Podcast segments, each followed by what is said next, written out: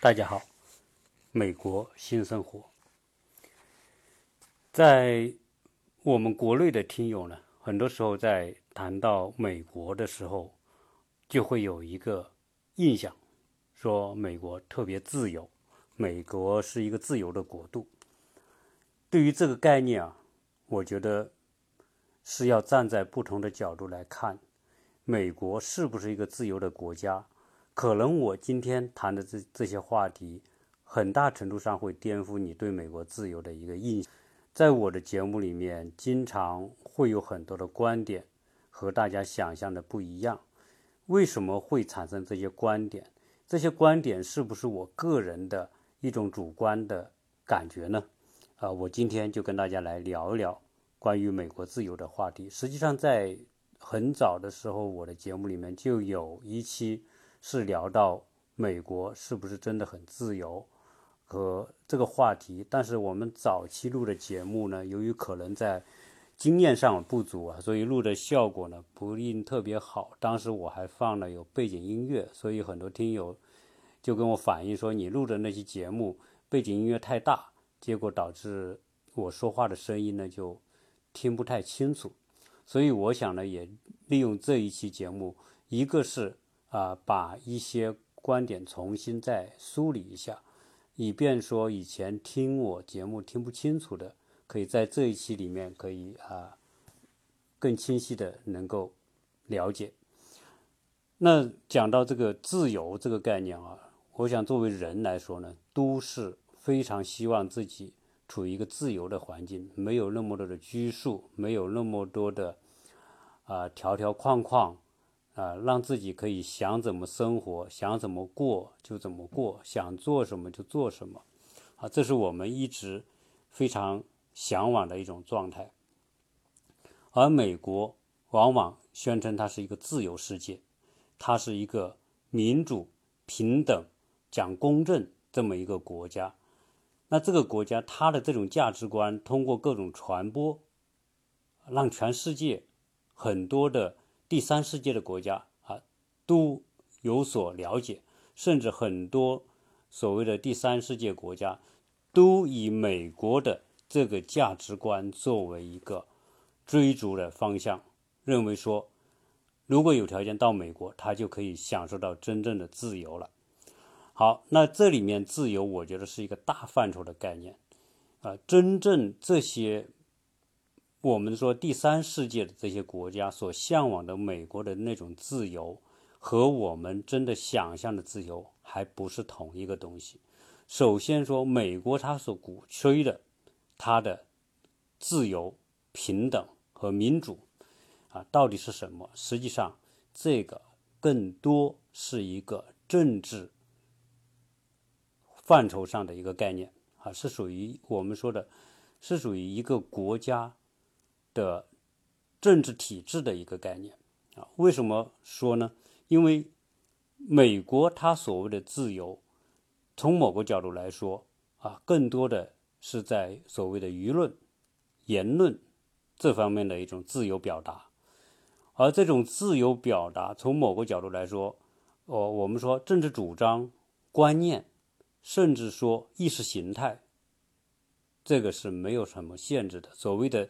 啊，自由主要是集中在这个方面啊，比如说，他没有什么说啊，这个理论我能说，那个理论我不能说，或者这个主义我能说它好，那个主义我说它不好啊，这些东西是自由的。所以，所谓的这种言论自由啊，更多的是属于政治言论的自由啊。我我想，我这个概念是比较。清晰和准确的。那美国，它在意识形态里面，它是自由的，比不能说啊，它不会说，呃，什么主义你可以拥护，什么主义你你不能拥护，这个它没有限制啊。哪个政党你喜欢，你说它好，你另外一个政党你说它不好，你可以随便讲，你可以说民主党不好。啊，民主党劫富济贫，民主党很多政策，什么平权法案，民主党做了很多很多，啊牺牲富人，然后去救济穷人的这种啊，你可以反对他，你可以不投他的票，甚至你可以写文章骂他，你可以在公开公公开场合说民主党什么什么不好。那另外一个人他也可以说，哎，共和党不好，共和党保守，共和党呃这个这个对于枪支。的这种泛滥负有责任啊，共产党共共和党怎么怎么样啊？他可以说这些东西。那同时呢，他可以也可以对任何政治人物发表他自己的批评意见，这个是可以的。不管你这个政治人物是历史上的政治人物，还是当今的政治人物，你都可以说，你可以评判他啊，你可以作为一个普通老百姓去做这种评判。那同时呢，回过头来，政治人物，你之所以成为政治人物，你就要做社会的表率，所以政治人物的隐私基本上是不受保护的。这个是和这一点来说是和我们呃这种很多第三世界国家的这种想法是完全不一样的啊。第三世界国家很多的政治人物，他的在人们心目中的。当中的地位，在人民心目当中的那种高度啊，是是很高的。但是，在美国，政治人物他就是一个普通的人，同时你想担任政治职务，那你就要接受舆论的监督，接受舆论的抨击，接受老百姓的这种挑剔啊。所以，在美国的政治人物必须。公开他的很多东西，比如说，所有的民选官员都要公布他的财产。民选官员就是说，不管你是总统、副总统，对吧？州长、副州长以及其他的需要大家投票，比如说参议院的议员、众议院的议员，还你这属于民选的政治人物，你要公布你的个人财产。那你比如说。国务卿算不算民选的呢？对不起，国务院国国务卿是由总统任命的。很多的呃政府的高级官员，什么我们说的 FBI 的局长啊，中央情报局局长啊，或者是说各部的部长啊啊，这些都属于任命的，这些他不需要公布财产。同时，政治人物更多的会受到舆论的监督。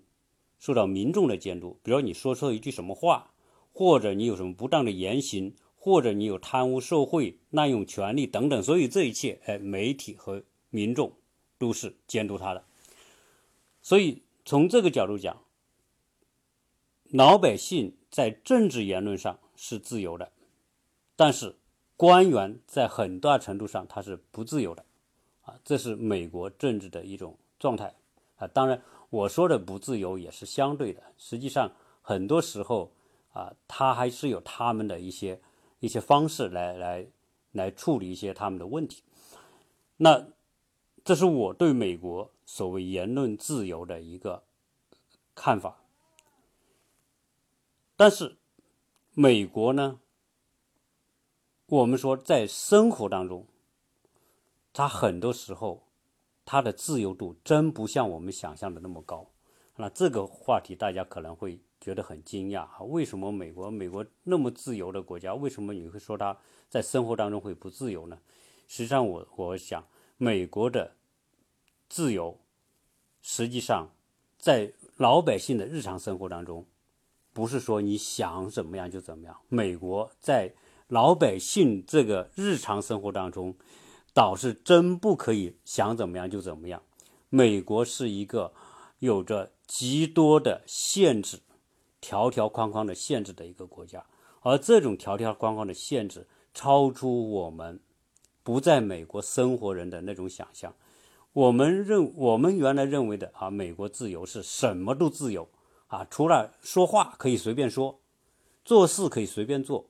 啊，这是我们原来的理解，但事实上，美国人的自由，讲到政治之外的，啊，各种自由和权利，实际上是受到极大极大的限制的。这种限制是我们根本都没法想象的。首先是因为这种限制来自于法律的限制。美国是一个法律极其极其细致，可以说是牵涉到人们生活的方方面面。美国的法律体系是有很多重的，先是有联邦的法律，跟联邦事务相关的，它是适用全国的啊，联邦的法律体系。但是美国的各州是自治的，州政府。各市都是自治的，所有由选民来投票的那样一个层级的行政单位，它都是自治模式的。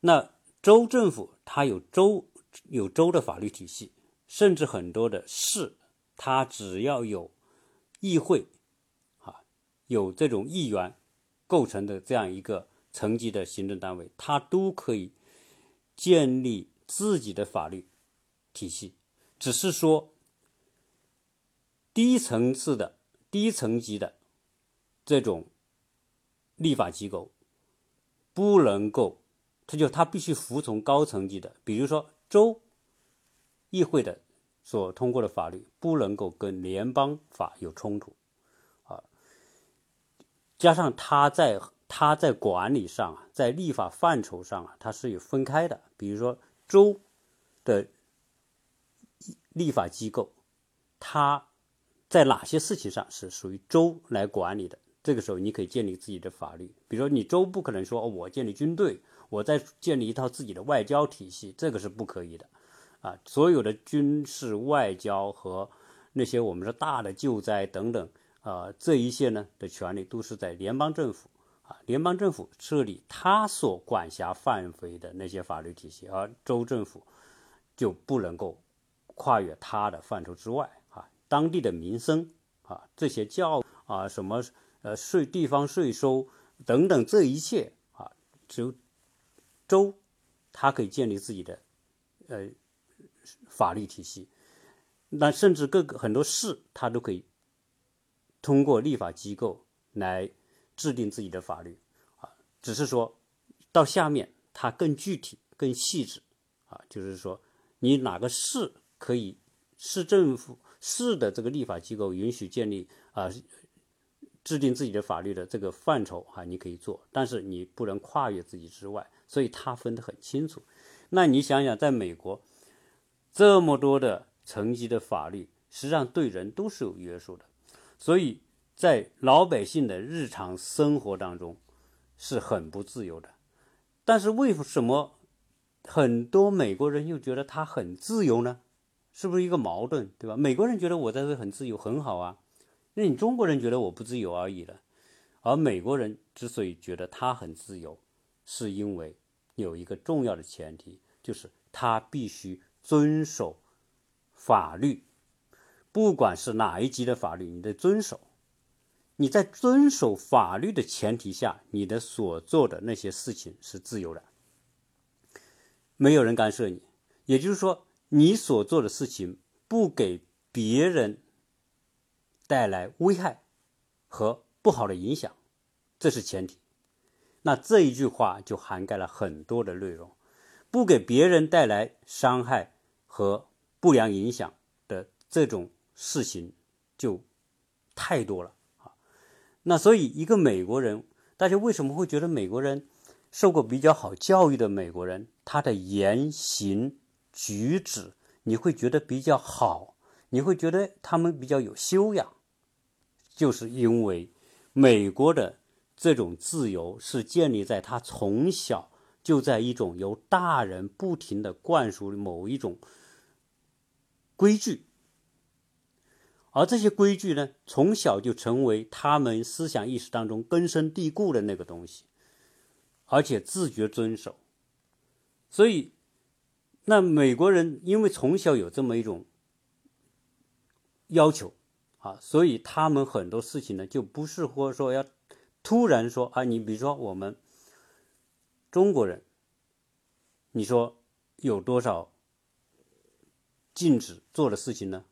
在日常生活当中，当然有些话你不能乱讲，但是很多事情你都可以乱做啊。比如说我们在国内，你知道，你说你随地吐个痰，好像很少说真的就抓到罚款的，对吧？你比如说我，我过马路的时候，我闯个红灯啊，最多罚个款。那校车，哎呦，校车来了，那你该走还怎么走？也没有人说校车我就非得让，对吧？你在中国，你说话随便说，大声说，在公众场合你随便讲，对吧？你你你说扔个垃圾，你随便扔。基本上，为什么很多从美国回去的孩子不习惯中国，就是觉得中国交通乱乱的，环境卫生不好，总觉得各方面是不不卫生，他们有这种感觉和印象。那我们在中国呢，大家习惯这种东西，就是说，在中国这些习以为常的东西，根本都不属于说要约束的范围。结果，如果说我们一个在中国生活了十几二十年的人，突然来到美国，你就发现美国，哦，原来美国有那么多的限制，这个不能做，那个不能做啊，不能做的东西太多了。在我们国内认为是每天都可以随便做的事情，没有人管的事情，在美国你就不能随便做啊。那我们可以啊说，美国由于说它处处都有法律的这种约束，而且美国呢，很多时候啊，我们说。你做什么事都得小心，处处都人家说美国处处都是地雷，这个地雷就是它的法律体系。那我们来举点例子来说一说吧，要不然啊，大家可能还是很难想象说美国为什么你说的它那么不自由啊？我，所以我我把这个自由分成两个概念，一个是说所谓的政治意识形态，你你说话啊，在美国你好像没有什么限制，当然你不能做那种。没有任何根据的人身攻击，那叫诽谤啊！那这别人可以告你，对吧？总之说，在日常生活当中，那美国人很多东西是不能做的，而且呢，这些做可能会带来很严重的后果。那我们比如说，你开车，对吧？在在中国开车，啊，基本上你就，你可能就是说，摄像头把你拍了。然后呢，你就得被处罚、罚款、扣分。在美国呢，当然，美国没有什么摄摄像头，但是美国开车有很多的规定。在我们国内开车的人到美国来，经常考驾照都考不过去的啊！因为什么？因为你的习惯不同。美国没有红绿，很多小路口没红绿灯，但是有个 stop 的标志。这个 stop 标志呢，就相当于是红绿灯。那你得自觉啊！很多时候甚至是没有。没有警察，没有人在这过，那你到那个地方你也得停。那为什么美国人都不停呢？因为他从开车开始所要求的就是必须停，他变成一种习惯。到了看到这个 stop 牌，他一定会停，对吧？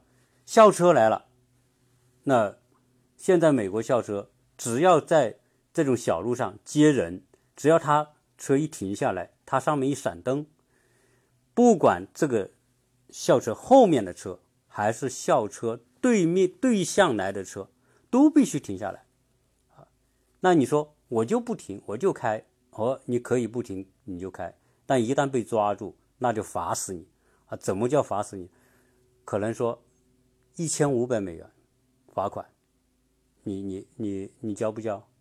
你可以闯啊，对吧？你闯完之后被人举报或者被人拍下来，加上这个校车前后它也有摄像头。哎，所以大家就不敢老老实实的，不管说你有多急，甚至说我我在有节目里面不是讲了吗？不管你说多急、多重的事情、多大的事情，在校车停的那一刻，你必须停。就是消防车在校车面前，它也得停，这就是法律的规定。好，好，那比如说，我们说在美国。到处是这些动物，是吧？甚至是野生动物。我们说野鸭、鹅、松鼠、小鹿。我们说的鹿就是各种动物那种小鹿，到处都是。我们家庭院前后经常看到鹿跑来跑去的。那你说，在中国人看到，哇，这不是美味吗？不是野味吗？哎，有中国人来到这边就干这个事儿，看到后院有野鸭，看人不注意，就把它抓了。抓完之后呢，就拉回家给杀，杀了之后呢，就把它用开水一烫，把毛给拔了，就开始做着吃。结果呢，它的这个毛呢，就带丢到垃圾桶里，丢垃圾桶里呢，就被人看到，哎，好像这个是属于这个鸡或者鸭的毛。在美国人是绝对不会在家里面杀鸡杀鸭的，在美国是绝对没有的。只要是个美国人，他不干这个事儿。哎，所以美国人一看。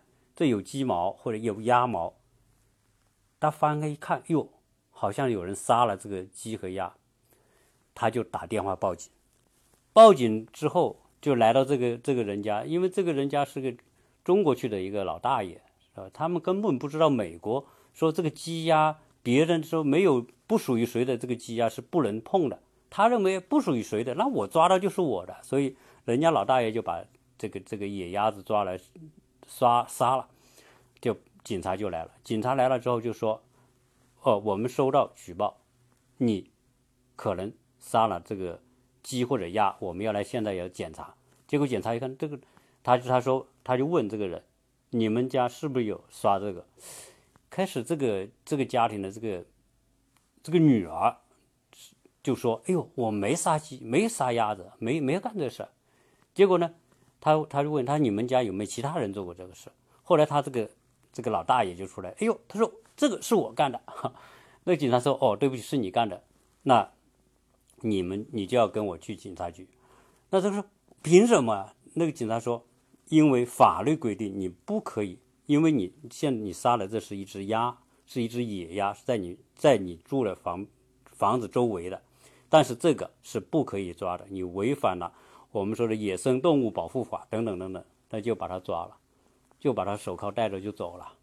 那中国人就这些中国去的这些老大爷就不理解啊，那不是说不属于谁的，我抓的就是我的了。所以在新闻里面，我们经常可以听到这种笑话，就是说我们国内去的这些老人就把人家那些天鹅，我住在旁边这个湖里面还有好多只天鹅，还还生小天鹅出来，啊。而且这个有有这个鹅下的蛋，这些东西都是不能碰的，不能动的。那你看，这不一样吧？在中国，你要是随便抓只鸭，嗯，或者抓了别人的鸡鸭，你可能别人没看到，你没办法，是吧？中国已经没有这些野生动物了，你说哪有什么野生动物可言？那我们说还有人，很多中国人啊，我们在美国。经常在开开车的时候，开着开车山里面，哎呦，看到前面一一头鹿死了，躺在路上。那明知道这个鹿肯定是被车撞死了吧？撞死之后，我们中国人一看，哟，赶紧停车，把这看没人，把鹿就扔到车上就走了。那有几有好几个是干嘛的呢？就是开餐馆的。那一想，又有有有鹿肉吃嘛？鹿肉都是大补的，所以。而且野生鹿，对吧？还不是所谓就饲养的鹿，他们就很就把它抓回捡回去，捡回去之后，结果其中有一个是餐馆老板，他把这个鹿放在这个冰箱里面，放在冰箱里面呢，就这个，结果这个吃饭的人啊，客人，哎，就看到了，就就一晃啊，一眼瞄到这个这个冰箱里面好像有这种东西，他们就打电话报警，结果一报警之后。警察就过来，就搜查他们这个餐馆。你你这里面是不是你你们餐馆是不是有鹿啊？有鹿肉？结果呢，这个老板说：“哎呦，这个鹿啊，不是我打的，是我们那天在山里面开车，在路上看到鹿被车撞死的，躺在地上，我把它捡回来的啊。对不起，你也违法了。结果这种情况也是要。”要罚款，而且很重的罚款，甚至要追拘留啊！那你说，在美国这些都是日常小事吧？还有着呢啊！我跟你慢慢举，比如说你在那个我们好像听这个这个北美崔哥，他也讲美国故事啊，他讲很多。他说他自己在在美国的一个超市的一个角落的地地下一个。打火机，因为他想抽烟，那没火，看到那那个地上一个角落里有有一个打火机，他就把这个打火机拿了，拿了之后，一出这个超市就被超市的人拦着，说你偷了我们超市的财产。结果最后从他孩子身上找出那个打火机，最后这件事情导致多严重的后果？第一，要。拘留他。第二，上庭，法院上庭来宣判，最后罚他什么呢？罚他罚两百美元，然后做义工四十个小时。你看，在我们国内绝对不可能吧，对吧？那你还有什么呢？说夫妻吵架，我们在中国那夫妻吵架不是习以为常嘛，打得不可开交都都很正常嘛，也不会说。这个吵个架打个架，警察来管，谁不管你家务事啊？我们都说清官难断家务事，但是在美国，哎，你试试看，夫妻吵架，对吧？脾气暴躁，一吵架，一摔个碗，摔个凳子，乒铃乓啷一响，邻居只要看到听到，一定打电话报警。那就说这个关警察什么事？哎，警察就是要来，来完之后呢，那就问啊，谁打谁是吧？是不是打了？是不是受伤了？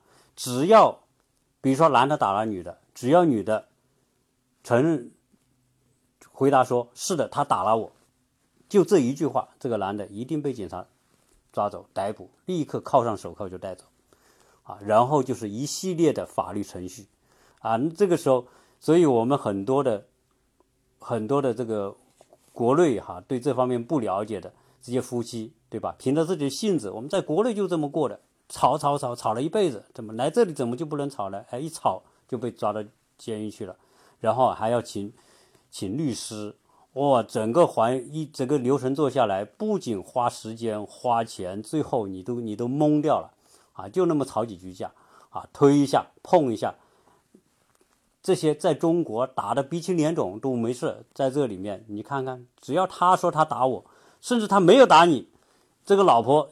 一气之下打个电话拨九幺幺，警察一来说，我老公打我，最后你老公就倒霉，你你一定说不清楚了，警察一定把他带走，对吧？吵架你可以随便吵，那还有呢？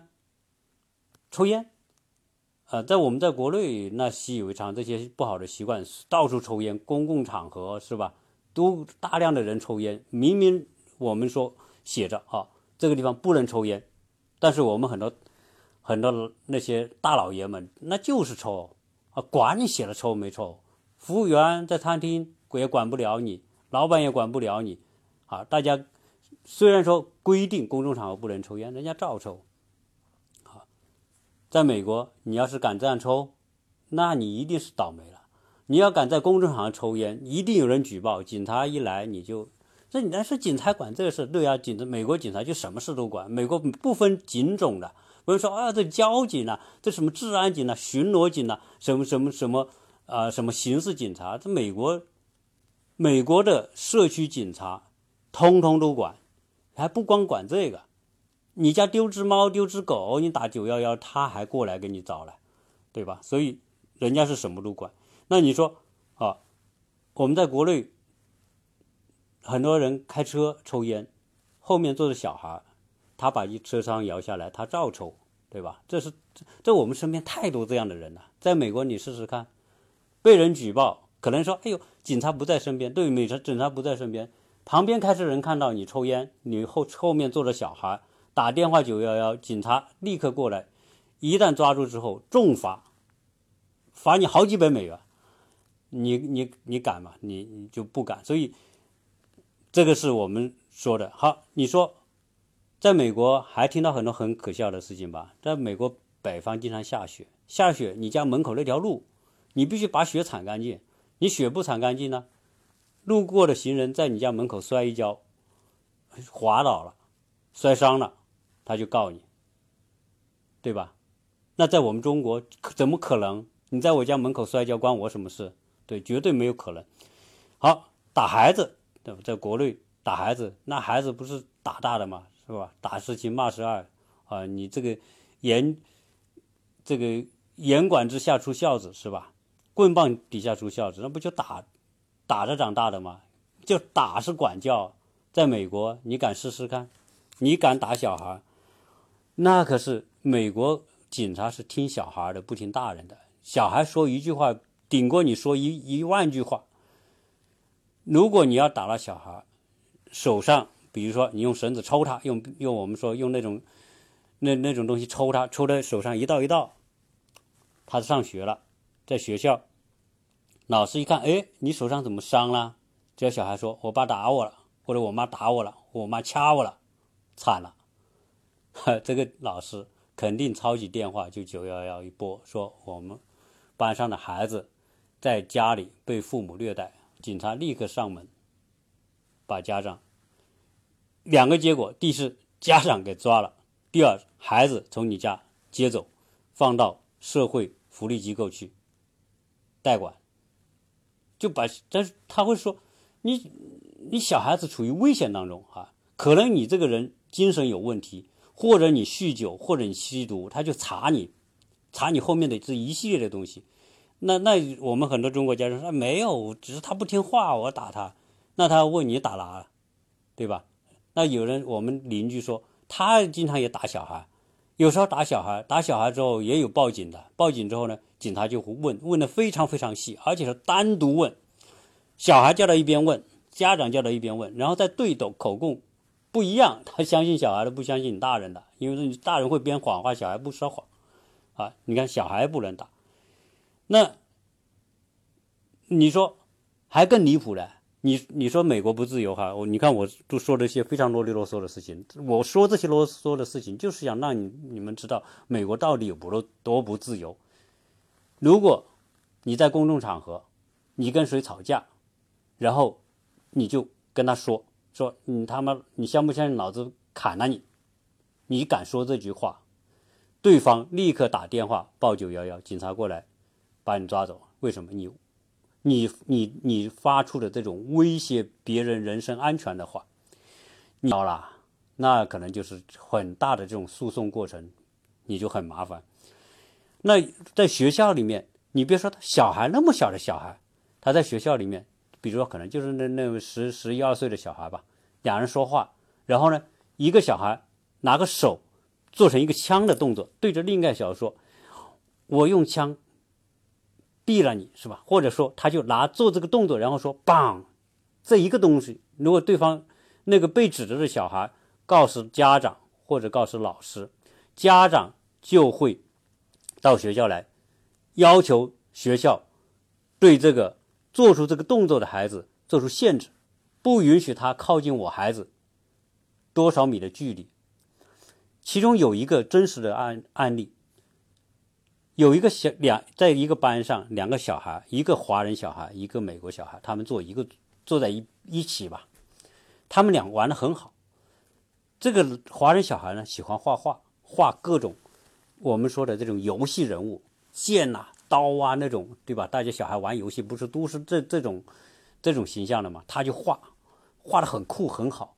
然后呢，他这个把这个剑就击剑的这个动作呢，把这个画呢就送给他这个隔壁邻桌的小朋友，说说我送给你做礼物。这小孩说挺高兴的啊，你送我这画的这么好，喜滋滋拿回去，拿回去之后呢，就展示给他妈看。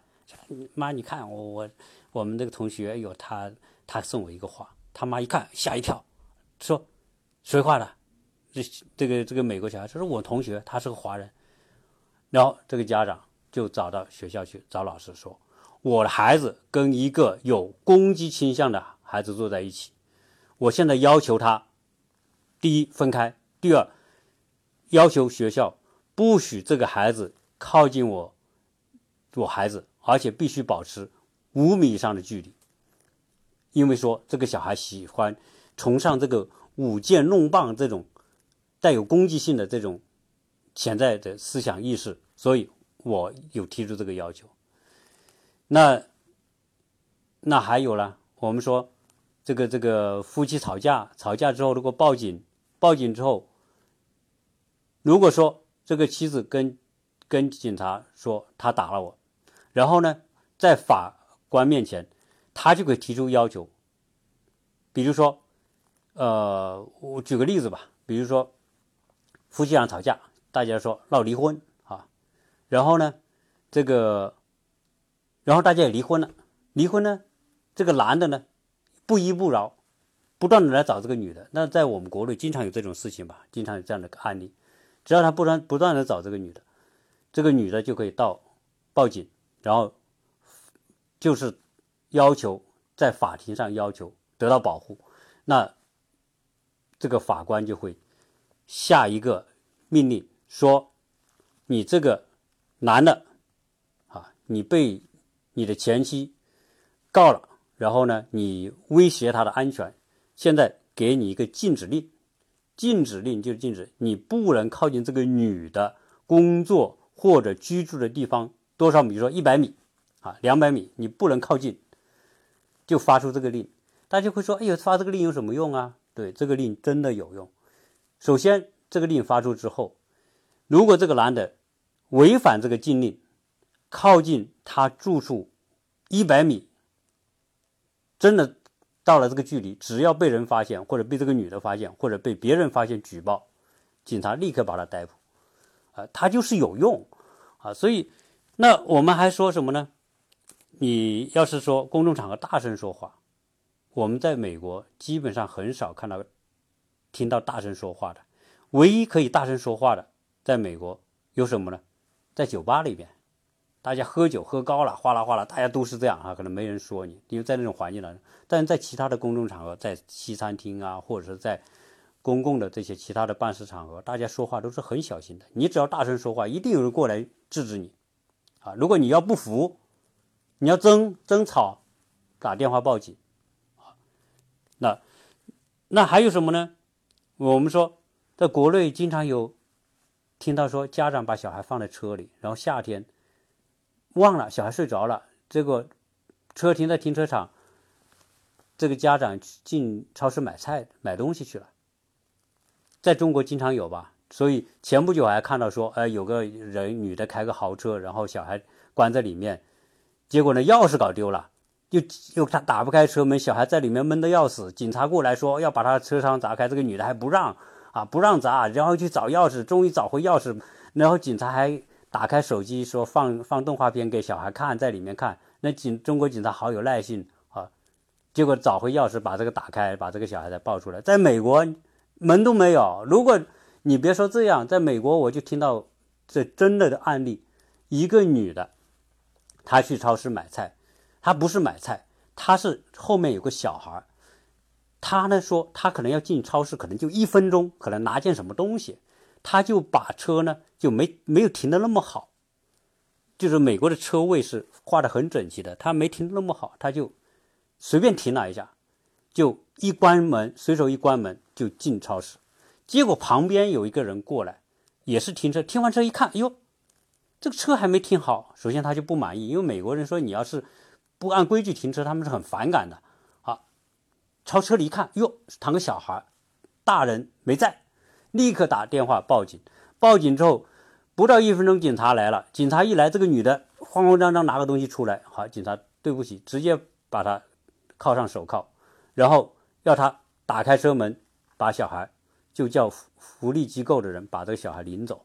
啊，这是真事。而在美国，这个事情绝对不是一件两件事情。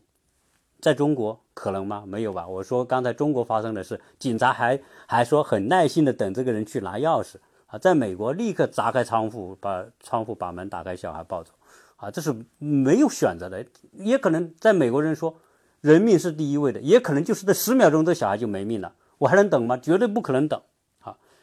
好，那我这里讲还有什么东西在美国你不能随便做呢？你比如说我我这边吧。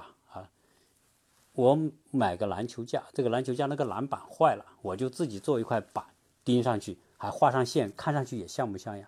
耶！结果不久我就收到一封信，这个社区发给我的信，说你这个篮球板不可以啊？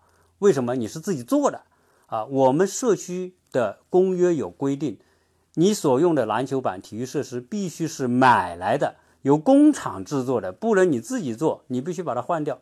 哎，他就发信要求。我们来换这个的，还有好多这种非常搞笑的这些这些东西，你都会觉得莫名其妙，对吧？我家一个兔子，养了个兔子放在前院，我还拿个铁的铁丝围栏把围着，结果人家社区的人还发封信说不可以把兔子放在前院。好，我们在学校做作业，你要抄袭别人的内容，超过一定的比例，这叫污点，这叫剽窃啊！记入你的个人档案。那在学校。在美国社会上，有些话还不能随便讲。怎么不能随便讲？比如说，你你见到一个女的，很美很漂亮，对吧？穿的很性感，你说：“哎呦，女士或者小姐，你真的很性感。”哇，你看你的大腿多美！你要说这句话，他就可以告你性骚扰。好，我们在大学里面，我经常收到大学发出的通知，说某某校区发生性骚扰，就谁摸了一下，说某某女的。被人摸了一下屁股，或者某某女的被人摸了一下胸，啊，这个就是大事，到处找学校，到底是谁干了这件事情？啊，你说那句话你都不能说，人家反感你，他就说你性骚扰。好，你要是电脑里面放点图片是色情图片，你被人看到了，人家也告你。看，至少你在网上一搜说电脑色情图片，然后报警。你搜这几个关键词，在美国就有好多，其中好几个是华人，当然也有美国人。就是他的电脑坏了，拿去修，结果修电脑的人发现他的这个电脑的文件夹里面有藏了大量的这个色情图片，报警，这个人给抓了。还有一个更倒霉的，在德克萨斯州有个老师，他的电脑去修，结果被人举报他的电脑里有大量的儿童色情图片，结果那个人。因为他藏了一万多张这种这个儿童色情图片，被判刑六十年，好，对吧？那我这个我就不再举了，就太多了。但你看我举的都是什么？都是些小事，都是生活当中的事情，不是属于政治层面的事情。好多事情你是不能做的。所以从这个角度讲，美国还真不是你想自由的国家。美国。你看到了晚上黑灯瞎火，你现无你看很多时候大家都不出门。那美国太多这种法律的、社区的，有有政有联邦的、有州的、有市的，哈，还有社区的各种各样的管理制度都约束着你。所以你说你要在美国过得自在，坦率讲，如果你是在中国过惯了，中国的人的那种习惯。呃，我们说特别一些不好的习惯在你身上很是很充分的这种存在的话，那你真的就不适合在美国啊！因为你的很多想法和美国的整个管理体系它就是冲突。你只要说你在这美国一住下来，你的那种本性一暴露，你就说不定哪件事情就违反了法律，最后你可能吃上官司。哇，这个你就真的是觉得。你就你就非常非常让你难受了，啊，所以我说我们说美国的自由啊，从某个角度来说是以遵守法律做前提的，遵守规定做前提，但是这个遵守规定必须是你从小形成很好的习惯做前提，啊，所以美国人说自由是，我首先管住自己，我知道边界。啊，我一直说，美国人从小到大培养出在规矩意识下的行为是特别重要。因为美国人，美国人从小，特别是有教养的家庭呢，孩子的规矩是第一位的。说这个孩子未来是不是有有成才、有作为，是不是有出息？先不要说别的，先看看他是是不是能够培养出良好的行为习惯和规矩意识。所谓规矩意识，就是守规定、守法律，啊，你只有遵守法规做前提，而这种遵守呢，就变成一种呢，变成一种习惯，变成了习惯之后，它就变成一种自我约束，而这个自我约束，他不觉得难受啊？你说中国人来这里觉得难受，这个不能干，那个不能干，是吧？我做点这个违规了，做点那个违法了，啊？但美国人为什么？美国人从小，因为他就是这样，在这种规矩当中。被被约束长大的，他知道边界，什么是能做，什么是不能做，在公共场合不能大声说话，在在在室内不能抽烟，就他绝对不会，你打死他他都不干，他一定会到那个允许、符合规定的地方才去做这件事情。啊，所以美国人他他不觉得是个难受，他不觉得是约束，而且已经就像一个模子，他就把它塑造成这个样子了，这种形形状了，对吧？他不会有要求突破这个形状的这种要求啊，所以他你看他活得很自在，他的自在是在我自己的范围里面，哎，我我不妨碍别人，不影响别人，这个时候你是自由的。所以说到这个这个程度了。大家会知道，美国人的自由就是缩小到一个很很小的范畴了，啊，日常生活当中，大家都是谨小慎微，所以美国人在这种环境之下，你看到，凡是那些有教养的，在好的区域长大的这些美国人，真的就是一看他，你说什么话，他们都是很重视，你提个什么意见，他们都会很很积极的回应。他们很多时候，你就看他很谦虚。说白了，实际上在这种环境之下，他们真的在我们中国人看来，他们就像孙子似的，我们中国人才是爷，我们中国人做惯了爷，是吧？在美国人从小出生就是告诉你有这么多规矩，你必须像孙子一样活着，你必须像孙子一样的老老实实的按照这些规定去做。人家从小就是模具套在身上。所以，美国人从这个角度来说，站在不同的社会看对方的时候，你会发现，以中国人传统的习惯和眼光，美国人是极其极其的不自由的。只有你进到美国社会，你才会发现是这发现这一点。任何人都可能投诉你，如果你违反、妨碍别人，你说，所以你必须在极大的约束自己的情况之下的前提之下，你才能够享受那个所谓的美国式的自由。啊所以，我我想把这个话说回来，就是说，美国在日常的生活当中，所有的行为习惯举止，都受到极多的规矩的约束、法律的约束、邻居的约束、你身边人的约束，啊，所以美国人真的行为举止就是老老实实。就是我们看的时候，孙子一样的活着，啊，我们中国人都活得像爷，但是我们的爷们来到美国，你一定要小心小心，一定要去了解哪些情况下，哪些事情，是吧？美国的规矩是什么？法律是什么？美国，那你说这点小事算啥？对，很多小事真的就算什么，是吧？我们知道，我们国内名人，你开车蛇行一下。被人举报，弄出多大的事情了，对吧？然后又是查你的枪，又是查你的毒品，然后折腾多久，对吧？最后呢，就变成一个什么？就是你原来的职业当主持人，你现在干嘛？就变成因为这个事情，就是大家互相的这个通过法律的途径啊，言论的途径，最后把自己搞得是什么都不知道啊，是四不像了，对吧？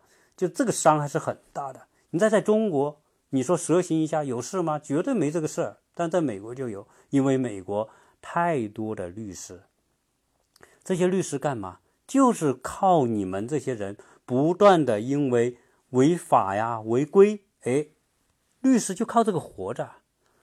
我们出一个车祸，你去找一个车祸律师，专门打车祸律师的，他就过来一看，哦，你这官司可以打，他就跟你打。告诉你不要钱，打赢了我们分成。美国律师干专干这个事，不管离婚的，或者说你是工伤的，或者是你是什么其他的形式的，总之来说，或者是离婚的，哎，专门打离婚官司的，哎，他大量的律师，他就靠你们有出各种各样的这种漏洞，是吧？你的行为不当，各种各样的这种冲突。各种各样的被人举报，哎，他就靠这个生活，要养活这么多的律师，啊，律师谈句话都给钱，一分钟、一秒钟给钱，你想想，那美国人还不得当孙子一样，老老实实的守法，大家都不想去打这个官司，一打官司，时间没了吧，钱没了吧，声誉没了吧，啊，然后你看美国有很多方式啊。你比如美美国人说，这个性侵，对吧？特别是对小孩的性侵，一旦被法院判有罪，你这个人就是终身污点。就像我们古代啊，你说你偷东西，偷了东西之后呢，在你脸上刺个字，说小偷啊，一看你脸上这个字，哦，你就是小偷，谁也不敢跟你接近。美国人，你要说敢做性侵这样的行为，违法行为，被法院判有罪，你这个人就是透明了，就是说你这个事情在。你住某个社区，这个社区的网站就有责任必要把你公布出来。在我这个地方住了某一个人，曾经因为某个性侵案被判有罪，那你要买房子，先先查这个。如果你家有小孩、有小姑娘，你查一下这个社区是不是有这种人住在这里。如果有这种人住在这里，啊，那就危险，那我就不买这个房，对吧？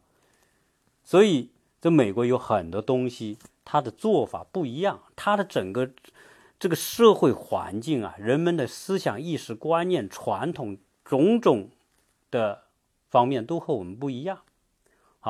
所以今天你看我聊的这些东西，根本都不是什么大事，而都是属于一些鸡毛蒜皮的小事。但是呢，我们生活不就是由鸡毛蒜皮的小事构成的吗？有多少是政治啊？我们一生当中真的很多时候你不靠政治，你不也活一辈子了吗？啊，所以你说我想要一个自由，对，这边你可以随便说话，随便政治人物你随便的抨击，没问题，政党你随便抨击没问题，但是日常生活你就是孙子，所以大家都是孙子，这全美国的这些有修养的人全是孙子。哦，当然他孙全是孙子嘛，他。大家都认为就不是孙子了，对吧？大家都叫习惯嘛，每个人都不应该这样嘛，啊，所以为什么你说很多我们刚来美国的人会觉得，哎呦，美国人好有修养啊，美国人好有规矩啊，好有礼貌啊？对呀，模子塑造之下的，啊，管出来的，严罚出来的，美国的罚款，美国的一判有罪，如果是纠纷罚款就重罚，民。这个很多民事诉讼这种告之后罚的都是罚的天价，能不乖吗？是吧？所以这就是说我今天想说的啊，关于美国的自由不自由啊理解和角度。所以美国很多时候我们会有偏见，或者会有不了解的地方，很多东西呃很多概念我们是歪曲被歪曲了的啊，所以。大家如果是说对于我今天聊的这个啊，第一是聊的长，请大家原谅啊。第二呢，聊的都是琐事，但是呢，我们在国内的听友啊，让你对美国真的有一个更全面的了解。如果你觉得我的节目还有点意义，拜托帮我分享。为什么？因为你的任何一个分享对我都特别有意义。我啊也很有一点，也有那种这种虚荣心啊。因为我这个这个节目呢，我希望我的级别高一点。我现在是 V 八，而我希望是到 V 九、V 十。我现在离 V 九差一点点，所以你听到节目的听友，你给我多转发几家几次，转发你转发的任何一次，就让我更快的上升到一个更高的级别，让我有更高的要求来要求自己，做更多更好的节目分享给大家。好，这一期我们就说到这里，谢谢大家的收听。